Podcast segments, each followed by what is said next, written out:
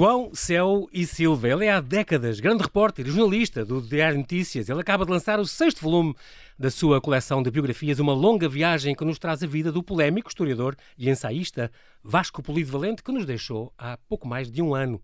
São 300 páginas, muitas vezes mordazes e sempre surpreendentes, ao estilo do nosso mais polémico ensaísta, historiador, cronista e comentador político, onde revela que sonhara ser arqueólogo e espião que desejava ter escrito uma biografia de Hitler e a história do Portugal de 800, que foi espancado por dar um estalo num PID, que Agostinho escreveu um livro miserável sobre Sá Carneiro, estadista que não morreu no atentado, mas por pura idiotice, que Salazar era a pessoa mais horrível de Portugal, que a escrita de António Lobantunes não presta, que Fernando Medina é uma tristeza, Álvaro Cunhal tinha intenção de matar Mário Soares e de que não vale a pena fazermos ficções com José Sócrates. A realidade, como ele diz, vai encarregar-se de nos mostrar quem é que tem razão.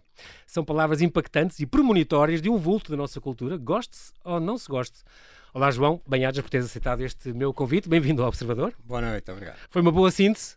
Eu acho que sim, até porque apanhaste esta questão do Sócrates, que é, é um tema que é ele fazia questão de falar, e ele, era, ele tinha muita piada, das poucas vezes que eu ouvi sorrir, uma de, a sorrir e quase uhum. a contar uma piada, uma vez foi sobre essa do Sócrates em que ele dizia as pessoas vêm-nos chegar e dão um salto para trás com medo. Né? Portanto, era realmente. É, é, portanto, ele tocava todos os temas importantes da, da nossa história política dos, dos uhum. décadas. E dos últimos 200 anos, no fundo. Dos, exato, é? exato. Ele Esse começa era... da, da, fuga da, da, da família real para o é. Brasil e vem por aí fora em conversas uh, contigo, em mais de 40 conversas, já lá vamos. Tu nasceste em Alpiar, saíste estudaste no, no, Rio de Janeiro, licenciaste em História na Universidade Gama Filho. Gama Filho. No Rio. Gama Filho. Era a grande universidade particular, privada do, do Rio de Janeiro. Universidade. Com 20 mil alunos. Era uma coisa enorme. Gama Filho, acho é. maravilhoso. Conheço governantes que gostariam de ter se tornado engenheiros nessa, nessa, universidade. nessa universidade. Muito bem. És grande repórter neste momento do, do Diário Notícias. Tu não sei se a primeira coisa que tu escreveste assim para publicar foi a Caravela Tropical, não sei se não foi, se foi. Foi esse o primeiro livro. Uma, uma viagem, pronto, Exato. crónicas a bordo da Boa Esperança em 2000, que recriava a expedição do Pedro Álvares Cabral, daquela caravela mítica, não é? Depois um, falaste, fizeste um livro sobre Álvaro Cunhal e as mulheres que tomaram partido, fizeste os grandes anos, isto são, já são ensaios, investigação histórica que fizeste, 1961, sobre 1975, um, Fátima, fizeste um livro sobre Fátima em 2017, no centenário, uh, e depois escreveste cinco romances já em ficção, não é? Sim, sim. Desde a Sereia Muçulmana, ganhou logo um prémio, Alves Redol, até aos 28 dias em agosto, e A Hora da Ilusão, este grande livro da Gradiva, estávamos, estávamos na altura da Troika e fala deste Xavier, exato, deste, exato. deste arquiteto desempregado que, que, se tornou carpinteiro, uh, uma coisa, uh, esta odisseia muito, muito, muito curiosa. Este Adeus África, a história de um soldado esquecido, já em 2017. Esteve uh, para ser adaptado ao cinema. Eu tive Olha. dois cineastas que andaram a namorar, mas depois uh, diziam que era muito, muito caro, então ficou por esta, esta, esta produção sobre é. este, este Afonso este, este, que ficou uh, realmente depois de, de, em 75, toda a gente sair de Angola, não é? Os portugueses. Exato. Ele ficou e sobreviveu à Guerra Civil escondido até ser recapturado e re repatriado. Depois tivemos a segunda vida de Fernando Pessoa, esta homenagem ao, ao folhetim, este género de folhetim que o Diário Notícias tinha feito, tinha feito, Já, com, já há muitos anos antes, uma história muito curiosa, que foi depois editada em livro pela Guerra e Paz. E se Fernando Pessoa voltasse para ganhar o Prémio Nobel? E depois tiveste. Que era esta... a grande missão dele. O Fernando Pessoa. Ah, não sabia? Era, ele confessou ao João Gaspar Simões que, era, que foi, o, vamos lá dizer, o biógrafo da altura uhum. e um dos maiores críticos de literatura, ele confessou que o grande desejo dele era ganhar o Prémio Nobel. Curioso. E bem que merecia por acaso pensando bem.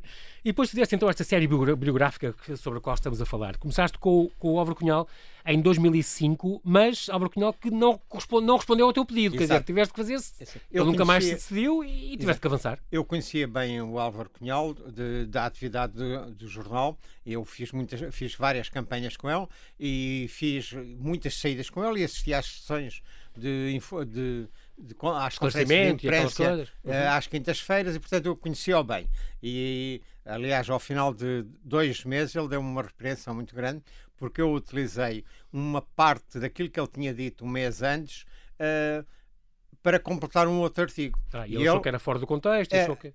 Não, mas é, é que ele chamou-me a atenção e disse: Olha, nunca mais cá volta se voltar a fazer isto. E eu expliquei-lhe: Não, mas aquilo que eu usei foi o que não tinha podido usar outra vez e que encaixava bem aqui, portanto tinha a ver. E ele disse: Pois, por isso é que eu estou a falar consigo. Como eu vi que a, a situação foi, foi era honesta, justa, eu, eu aceito, mas não volto a fazer isso. Mas este livro eu, tendo, eu fiz três entrevistas a Álvaro Cunhal, que eram entrevistas muito complicadas, porque era um político, não era como eh, vamos, como é que eu ia dizer? Não era como os de hoje. Era um homem muito complicado. Sim. E para mim era muito complicado porque eu for, sou formado em História, estava a olhar para ele sempre como na perspectiva do jornalista e do historiador, porque eu tinha à minha frente o secretário-geral do PCP, mas tinha à minha frente uma figura, uma pessoa que já estava nos livros de história. Exato. Era, portanto, uma, uma dualidade muito complicada para mim e que eu gostava de olhar. Eu pedi-lhe essa entrevista e não consegui. Eh, ele já estava muito doente e então resolvi fazer o inverso. Foi pegar na obra literária, porque o que me interessava era a obra como, literária. Como o Manuel Tiago, não é? é? O Manuel Tiago, e, e através dos livros, Também Camaradas e outros, uhum. e os contos que têm Construir peças... a vida dele. Correr, assim, e então fui para o Alentejo, basicamente, à aventura. Procurar pessoas que pudessem ter inspirado aquelas de histórias. Aquela saga. E realmente, eu tive várias entrevistas, depois fui cotejar as entrevistas com essas pessoas com os textos dos contos e dos romances e encontrava frases muito parecidas. Eram quase era como se ele se tivesse inspirado exatamente, nelas. Exatamente. Foi, foi um. Curioso. Vamos chamar uma coincidência, mas que não é uma coincidência. E então, esse texto saiu num suplemento de Diário Notícias do DNA, que era dirigido pelo Pedro Rolo Duarte, na altura, uhum. e ele uh, aceitou, ele é que me tinha dado ordem para fazer, aceitou ter uhum. feito que eu eu sugeri e ela aceitou publicar aquilo, mas eu quando cheguei disse, olha, eu preciso de 30 mil caracteres, era uma coisa já grande. E ele escreve. Aí ao final eu acabei com 160 mil caracteres. Ou seja, ele, que o Pedro Rolo Duarte tinha a visão, o que é que interessava aos leitores, pegou no DNA, que tinha 40 páginas, limpou o DNA de tudo e só publicou essa reportagem o Cunhal morre dois meses depois e, e, nesse mesmo dia, no dia a seguir à morte dele, esse caderno foi integralmente republicado. Transformado em livro. É, portanto, saiu duas vezes em revista no espaço de dois, okay. três meses e aí no dia em que saiu houve imediatamente o pedido para se passar aquilo a livro. E assim foi, e assim ficámos com essa, é, essa primeira começa, é, longa, longa viagem. viagem aí. Muito bem. João, nós são oito e meia, temos que fazer aqui um brevíssimo intervalo e já voltamos à conversa. Até já.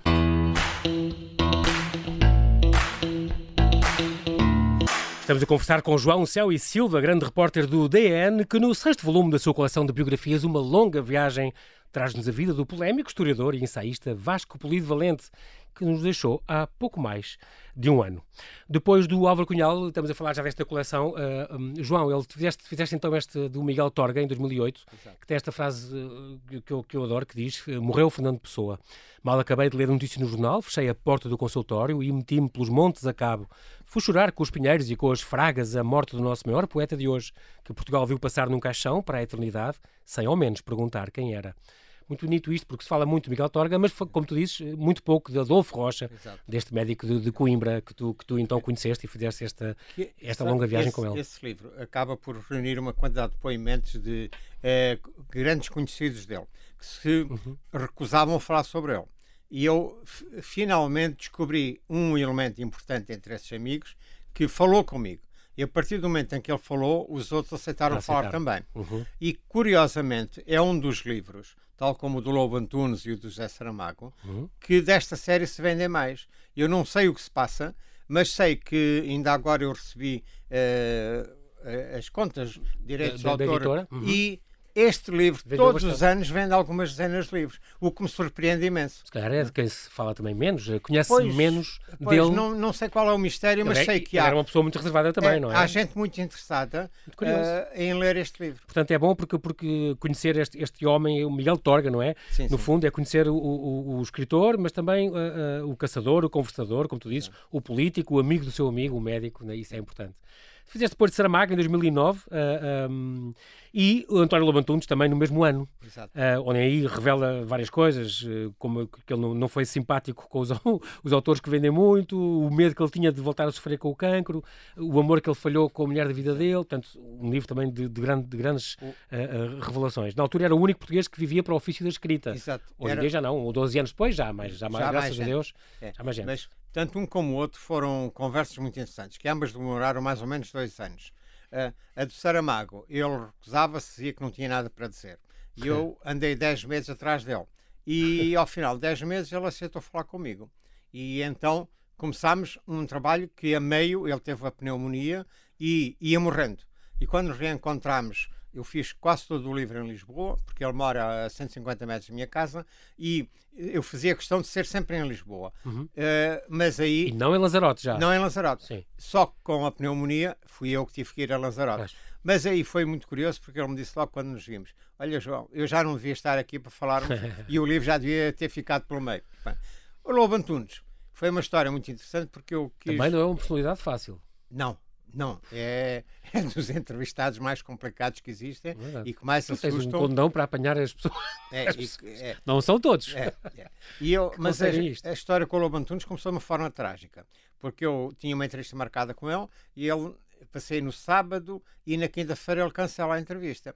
E eu disse à editora, a antiga, a, a, a Teresa Coelho, que uh, a entrevista sairia em branco, as páginas em branco, e com uma, uma pequena nota a dizer que o Lobo Antunes tinha recusado a falar nas vésperas daquilo. Aí ele começa a dar uma entrevista. Mas quando eu cheguei ao portão de um armazém onde ele escrevia, uhum. era mesmo um armazém, uhum.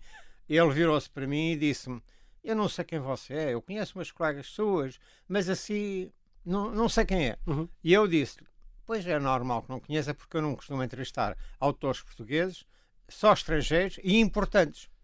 E o, o Lobo Antunes não esperava que eu lhe dissesse aquilo. Uh, e a partir daí, a entrevista, eu nunca me esqueço, demorou 2 horas e 27 minutos. Portanto, nós falámos o triplo daquilo que seria preciso para a entrevista.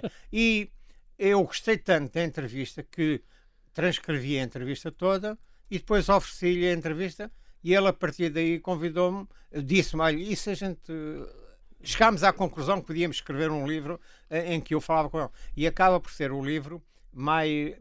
Sem esse livro, nenhum professor que faça uma tese, nenhum especialista que faça uma tese sobre sobre. Não pode fazer sobre o António Lobo Antunes sem recorrer sem, a ela. Recorrer. Porque realmente contigo ele sorriu, chorou, contou segredos e anedotas, blafusmou, típico, e perdoou. Tudo. E eu censurei-me imenso para não contar tudo o que ele me disse. Como porque... fizeste agora também neste porque. é o que eu digo, são pessoas polémicas. Fizeste depois também, foi a última antes desta, então com Manuela Alegre, se não me engano. Um, pronto, que também, uh, na altura era candidata à presidência da República, já tinha 74 anos. Me e, apareceu, portanto... assim, a candidatura apareceu a meio do livro. Portanto, ah, okay. ele nunca tinha decidido se ia ou não avançar. De repente a tua uh, missão ficou. O livro vai a meio quando eu, quando eu estou a ver televisão em, e vejo em Portimão a anunciar candidatura. E eu disse, ai, acabou o livro. Mas não. Uh, continuamos. Pelo contrário, até para as pessoas era bem importante saber se fosse o nosso Presidente, é. para saber melhor. Vamos então à longa viagem com Vasco Polido Valente, uma edição da Contraponto, aqui o, o editor o Rui Conceiro, que também tem, é perito a agarrar nesta, nestas obras. Estamos, já saiu este ano, portanto tem 300 páginas, uh, tem este furo fantástico dele, de, dele, o Vasco Polido Valente, ter afirmado que o Álvaro Cunhal chegou, houve uma altura em que pensou matar o, o Mário Soares, já lá vamos mas ele uh, é um autor, um ensaísta, um comentador e um, muito crítico que granjeou muitos inimigos Exato. ao longo da sua vida, uh, uh, naquele estilo mordaz e, e corrosivo, corrosivo, dele. E é muito importante porque ficamos a conhecer muito da nossa história do 800, que era uma área preferida dele, mas também muita história do historiador, que também é, é importante. Portanto, aqui temos condensadas 100 horas de 42 longas conversas ao longo de um ano e meio, todas as segundas, entre as 5 e meia e as 7 e meia da tarde, um, que se interromperam depois a 20 de janeiro de 2020 se não me engano, um mês antes de ele morrer. Um mês antes, um mês e um dia. Um mês e um dia antes de, de ele morrer. Ele, tu eras sempre muito pontual com ele, não querias levar uma desanda por, por seres. Os jornalistas são sempre atrasados, é esse mito. Uh, normalmente passava-se onde? Em casa dele? Era em casa dele. Chegou a acontecer no Gambrinos? Então, sim, eu falei com ele uma vez no Gambrinos. O seu escritório, como ele dizia Era, era o escritório, mas estas conversas, a maior parte delas, uh, quase todas elas, 38, passaram-se na casa dele. Ao princípio foi renitente, ele não queria. Sim, uh, eu já tinha tido uma experiência terrível com ele numa entrevista que lhe tinha feito e que eu queria lhe pedir um comentário sobre uh, o que a Maria Filomena Mónica tinha escrito na sua autobiografia. Pronto, então, onde ela, que foi casada com ele, a segunda mulher, eh, conta pormenores íntimos, digamos, da relação Exato. e não devia, não é? E ele então... Eu fiz-lhe Como é que ele reagiu? Eu fiz-lhe a entrevista toda e guardei essa pergunta para o fim porque Espero, sabia... já sabias que ele ia... poderia então, reagir mal. Uh, aquilo foi muito rápido eu fiz-lhe depois, vamos O que é que acha desta, desta... É, o que é que acha? E ele levantou-se e foi-se embora. Nem se despediu. Nem se despediu. Uh, portanto, foi assim que tinha terminado. Tema tabu. É, mas, entretanto, estas conversas corriam correndo de outra forma. Eu não todos me diziam que ele nunca aceitaria conversar. Uhum. Uh, era impossível fazer um livro destes com ele, como exemplo do. Conversar e conversar sobre a vida dele, quer dizer, sobre mais isso, dele. não é? E a expor. Exato. Porque, e então eu fiz uma aproximação e expliquei-lhe que o interesse, assim, a maior parte das pessoas não olha para ele como um escritor, mas aquilo que ele escreve é literatura. Seja nas crónicas, seja nos livros de história, nós podemos olhar para ele pelo lado da literatura, porque são textos literários. E então ele gostou da ideia e, e começámos e aceitámos. Tivemos uma conversa em que eu lhe expliquei exatamente o que queria, enviei-lhe um e-mail para ficar tudo por escrito que era para não haver as um regras. problema qualquer, porque ele era um As regras do jogo. As regras do jogo, e que ele, inclusive, uma situação que eu imaginei que ele não aceitasse, que era ele só teria acesso ao livro depois de publicado. Ah, isso que eu ia perguntar. Ele não te, não te exigiu que mostrasses a... Não, ele tinha muita... ainda em prova? Não, ele tinha muita curiosidade de saber qual era a orientação do livro. E eu disse, ó oh, oh Vasco, é, é dado aí à segunda, terceira conversa, eu pedi-lhe autorização para, para tratar por Vasco, porque, uhum. porque ele também passou, chamava-me João e eu não uh, e ele autorizou-me, uhum. porque no caso dele é mesmo autorizar, e, e eu disse-lhe: uh, eu vou ter que deixar passar seis meses da nossa conversa e depois é que saberei qual é o rumo que ele lhe vai dar. Uh, ele não queria que a parte da biografia dele aparecesse no livro. E eu expliquei é impossível, os leitores exigem saber quem, é, claro. é, quem, quem é o Vasco Polido Valente que viveu nestas épocas. Portanto, o que eu lhe proponho é que a partir de 1941, quando nasce, o Vasco passa a entrar nesta história. Eu não quero como protagonista, mas quero como. Uh, se lembra disto, lembra-se daquilo, conta as suas como, histórias. Como uma testemunha, uma... como uma estava presente, não é? Era, como uma testemunha. Uh, e ele aí aceitou. E então, assim, mas ainda, mesmo logo após o início, ele passa a entrar sempre, porque para ele o século XIX era um século importantíssimo. E, portanto, ele estava a fazer um, estava a contar um episódio das lutas liberais, por exemplo, uhum. e a lembrar, ah, mas hoje em Portugal, na atualidade, ah, isto repete. Ele, ele, fazia sempre pontos para, para fazia sempre essas. Mas fazia esses parentes, no era, fundo. Era, são parentes. Era. E isso era histórias muito, eram histórias muito interessantes. Mas tu aproveitaste todos, claro. Pois, porque o, o que eu queria exigir ao leitor era o leitor estava ali como se estivesse a ouvi-lo falar. Exato. Portanto, era essa a tentativa, é, não é o, o, o, o, autor que está a tentar reproduzir aquilo que Vasco de Fernandes diz, mas colocar como se fosse uma terceira. O leitor exatamente. está sentado também assistir, no sofá exatamente. a ler aqui. esta conversa. E as conversas começavam sempre às 5 e meia não começavam logo primeiro. Ele queria falar de política, ele queria falar da atualidade. Ele gostava. Ele queria falar do António Costa, falar do Brexit, falar daquelas coisas todas. Não queria falar do Passos Coelho, por exemplo. Não, isso nunca falou. Eu. Tu bem puxaste, hoje, mas ele. Eu até hoje não compreendo isso. Eu penso que, como o Paulo Portas, que era amigo dele, uhum. Eh, fez parte do mesmo governo do Passos Coelho e ele evitava ah, okay. falar sobre o Passos Coelho. Mas era o único, foi o único. De resto, quase todos sim, os temas. Sim, passaram pelo crivo dele. Todos, a, a, além do tema da Maria Firmina Mónica, sim. todos os outros temas eram autorizados a serem conversados. À oitava conversa, ele fez um desabafo muito íntimo contigo, que tu não revelas, mas que até, não, foi, até foi não, vernáculo. Mas ele, o que, ele falou dele próprio. Falou. E ele disse que.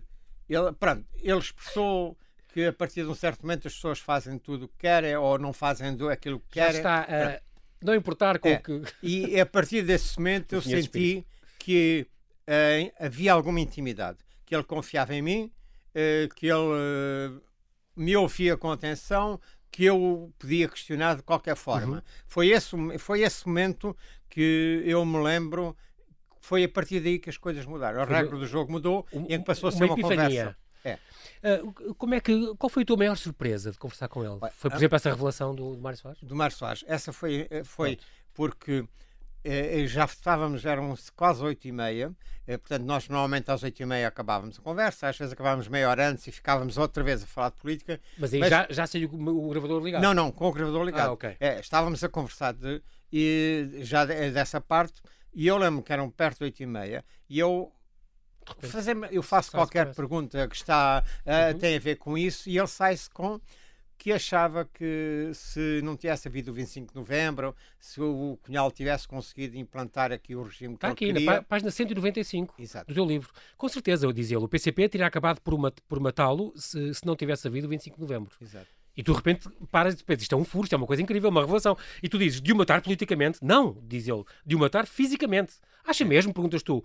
Tenho certeza. Foi para mim um momento de surpresa porque nós não ouvimos o Vasco Pedro Valente a dizer uh, coisas de ânimo leve.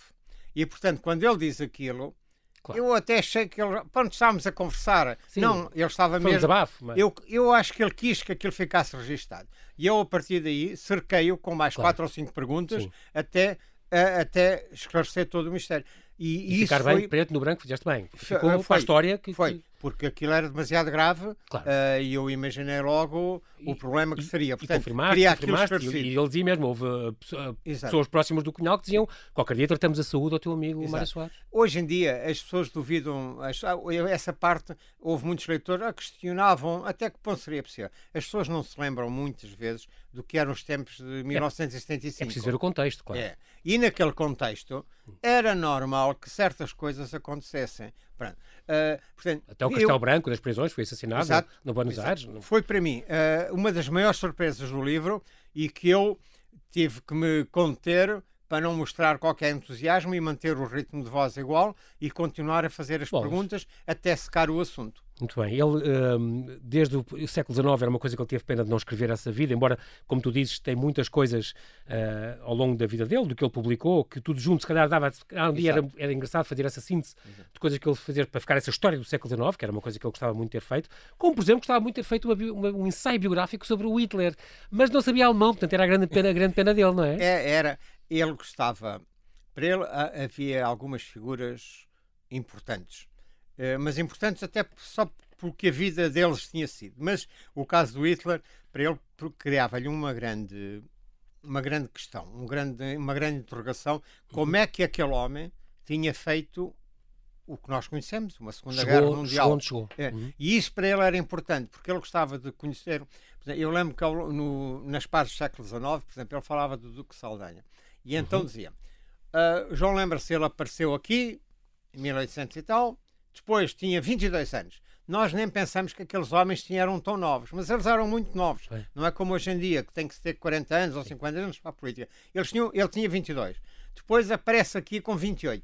Depois aparece ali. Então eu gostava muito de, dessa, dessa evolução, dessa, dessa evolução dos personagens. E ele avisava-me: tem, toma atenção nisso. Em como é que eles vão aparecendo e como é que eles vão mudando e na Exatamente. política que fazem. Curioso. O Hitler, para ele, deveria ter isso, esse interesse, que era como é que um homem se torna o ditador que se tornou, o é? ditador é? que se tornou, como muda o mundo, com ideias, como, é? como faz aquilo. Portanto, ele considerava, porque ele era muito rigoroso. Por exemplo, na crónica que ele, tem, que ele tinha no público, ele chamava de diário. Mas o que ele queria chamar é diário político. Mas o Afonso Costa tinha tido uma crónica chamada Diário Político. Sim, há 100 anos. Portanto, Sim. era indiferente Sim. ele copiar o nome. Não, mas ele dizia: não, eu não posso pôr, porque senão vão dizer que eu estou a imitar o, o Afonso Costa. Portanto, eles tinham estes favoritos. E o não saber alemão para ele era uma condição que lhe proibia de escrever um ensaio sobre o Hitler. O Vasco era licenciado em Filosofia pela Faculdade de Letras e era depois doutorado em História por Oxford. Foi investigador coordenador do Instituto de Ciências Sociais e lecionou no, no ISCTE, no, na Universidade Católica, na Faculdade de Direito, em vários sítios. Escreveu no Expresso, no Diário Notícias, no Independente, no Observador também, aqui e no público. E era conhecido também pelo comentário político na TSF e na Rádio Comercial e na TVI, na TVI, claro. Um, tinha esses anos do século XIX, um, fala do pai que era, que era uh, diretor da que tem engraçado essa exato. parte também, muito gira, eh, o diretor Fabril. O, ele, quando nasceu, era Vasco Valente Correia Guedes, é. mas depois adotou o nome da, da, da do avô materno. normal. Isso, isso, penso que os jornalistas só descobriram quando ele foi para deputado no tempo de Fernando Nogueira, do, do PSD, uhum. à Assembleia. Foi quando se descobriu, que se tornou público que ele, Vasco Polivalente não era o nome dele verdadeiro. E ele dizia, mas é normal, eu sou, uh, os escritores ou as pessoas têm esses pseudónimos. Ele considerava isso um fait divers Parvo. Aquela questão dele ser batizado ou não foi muito curiosa. É. Que ele diz que uma criada pode tê-lo batizado. Muito engraçado. Conta a história do sopapo que deu num PID. Quando o PID lhe ia bater, ele então deu-lhe antes e por isso foi, foi espancado. Aqui fala da relação com o Zé Cardoso Pires também, é muito sim, curioso. Sim. Tens uma história, uma história muito giras dos tempos em Oxford e aí fala da espionagem, uh, da intriga internacional que ele, que ele gostava muito que o, o Miguel Esteves Cardoso, ele trabalhou no Independente, não é? Sim, sim. Foi, chegou a ser vice-diretor do jornal, a pedido da Constança Cunhaçá, que foi depois mulher dele, de ser mulher dele, que o MEC o desiludiu e que o Portas ele adorava, que era um grande leitor, um leitor muito, muito especial e que tinha feito tal campanha do, eu, do Álvaro Cunhal. Eu acho que ele ficou com o Miguel Esteves Cardoso atravessado. Ele gostava imenso do Miguel Uhum. Cardoso, mas ficou com o Miguel porque o MEC, ele chamava-lhe o Miguel MEC, é porque é, na revista Capa o Miguel trocou o título dele por uh, um título muito sensacionalista. Então era Marcelo e depois era um título muito sensacionalista. Sim. E ele nunca perdoou aquilo, achou aquilo um abuso. Um abuso. Fora isso, ele queria, achava que o Miguel tinha uh, feito uma revolução no país, nas As mentalidades, mentalidades, é. as coisas que ele escrevia. E ele depois não perdoou que o Miguel não tivesse continuado Pois. a ser essa figura que ele conheceu. Faz. Salazar era a pessoa mais horrível de Portugal e, e que se, o Salazar tinha-se comparado com Cristo. Há assim umas coisas incríveis que, que ele fala. O, ele- o teu livro arranca com, com a relação dele com o Sá Carneiro. Nós já, temos pouco tempo, mas essa questão da vida dele ter sido cortada ao meio com o acidente de camarate. eh, um, ele diz mesmo que sempre que não foi eh, atentado, que Sim, tinha sim, sido um acidente. uma, e uma prejuízo do, Exato. do, do Sá Carneiro. Ele diz que eh, eh, no, no, no PSD, no PPD na altura, eh, as, as secretárias diziam ó Vasco, convençam-a no aeroporto, ó Vasco, salve e tal, mas ele acabou por ir um, e portanto ele vê aquilo como, como um acidente.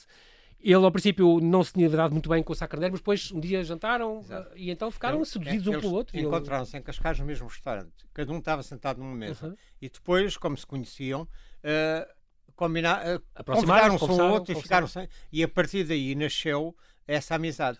Para o Sá Carneiro era preciso. Assim, o Sá Carneiro não tinha a fundamentação ideológica que outros, como o Mário Soares, tinha. Sim. Portanto, era uma pessoa que tinha entrado na política há menos tempo e, Uhum. que ti- e tinha, não tinha essa preparação. E o, o Vasco queria, o Vasco de Valente queria tornar-se, queria, eu acho, não era o objetivo dele inicial, não era esse, mas queria criar uma direita diferente em Portugal. Esclarecida, inteligente. É, e, portanto, ele queria tornar-se um ideólogo dessa nova direita, queria fundamentar essa nova direita.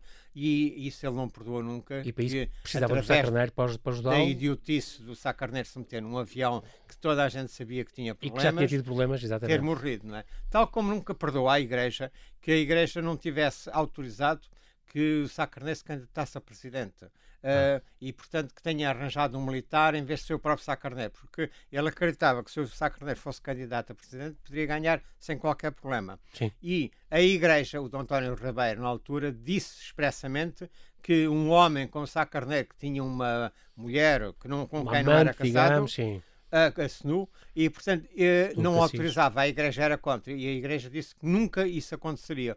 E esse é uma das grandes críticas que ele faz. Esse, ao esse, ao uh, Sá Carneiro, complexo católico é, da relação de com o SNU. Ser um católico do Porto, em que não autoriza, não aceitava eh, esquecer aquilo e, e, e continuar em frente. Muito bem. Falas também, pois, e nós te- temos mesmo de terminar, mas a questão do Cavaco Silva é importante, que ele, que ele eh, nunca dizia que não tinha dimensão, que não tinha lutado contra a corrupção que tinha arrebentado no tempo do Exato. Guterres. Isso é importante e Isso eram fala-se os agora assuntos também. que o preocupava, a questão da corrupção. Exatamente, e ainda hoje é o que se sabe. O Ramalhianes, que também eh, era mesmo amigo dele e, e viu aquela questão do, do PRD com muita tristeza, diz que o próprio Manuel Lianes sim é que queria tomar o poder. Exato. Engraçado. Ele tem umas ideias, eh, atravessar esta vida e atravessar aquelas coisas, eh, João, que têm muito a ver connosco ainda, e, e isso é, é- é muito curioso. Fala muito também desta questão da, da literatura portuguesa, eh, quem é escritor, quem não é, o Camilo e o Essa são os únicos grandes escritores, o Lobo Antunes não presta, eh, o Saramago é um taverna da literatura, a Agostina não, não é má de todo, mas tem aquele livro medonho sobre, sobre o Sá Carneiro, um, e ele escrevia muito bem, o, o Vasco de Valente, tem aquele romance Glória para, o- para, para o provar. Fala então das mulheres deles e do whisky, uh, Sim. que era, era, um- era um problema que ele tinha. Era um, não, era um companheiro. É, assim, eu, eu Ele até nas campanhas que tu ias com ele sim. de manhã já estava agarrado ao Eu, whisky. eu fiquei chocadíssimo porque eu estava na campanha à hora do almoço e ele manda vir um whisky. E era a última coisa que nós podíamos fazer nessa altura era sentar-nos a beber um whisky. Em pleno Mas trabalho. eu lembro que nas duas primeiras sessões ele teve eh, algumas reticências em, aparecer o copo, mas a partir daí ele manteve. Mas não era que estivesse a beber. Eh, aliás, para ele aquilo era uma companhia normal. Mas era um retrato próprio dele. Era o cigarro e o whisky. Numa palavra, que homem é que fica para a história, João? Eu acho que ficou. Era a pessoa que, por exemplo, nestes últimos dias nós gostávamos que tivesse escrito uma crónica e que tivesse explicado o que é que está a acontecer na justiça em Portugal. É o homem em quem nós tínhamos confiança, mesmo sendo de direita, ou, ou as pessoas de esquerda gostavam, e eu vi isso através do livro. As pessoas, os leitores do livro são de, de todos os quadrantes políticos. Muito importante, então, esta uma longa viagem com Vasco Polivalente, uma edição da Contraponto, da autoria de João Céu e Silva. João, não temos tempo para mais, mas quero agradecer a tua disponibilidade em falar do Observador. Oxalá leves a bom porto outras longas viagens como esta, uma maneira curiosa e inteligente de ficarmos a conhecer melhor as grandes personalidades da nossa história contemporânea. Bem-haja, João, já sei que não podes falar de quem é que estás a pensar, porque ainda é cedo e também não queres, antes da coisa feita, não, não. queres. Mantém-te seguro. Muito obrigado. Muito obrigado.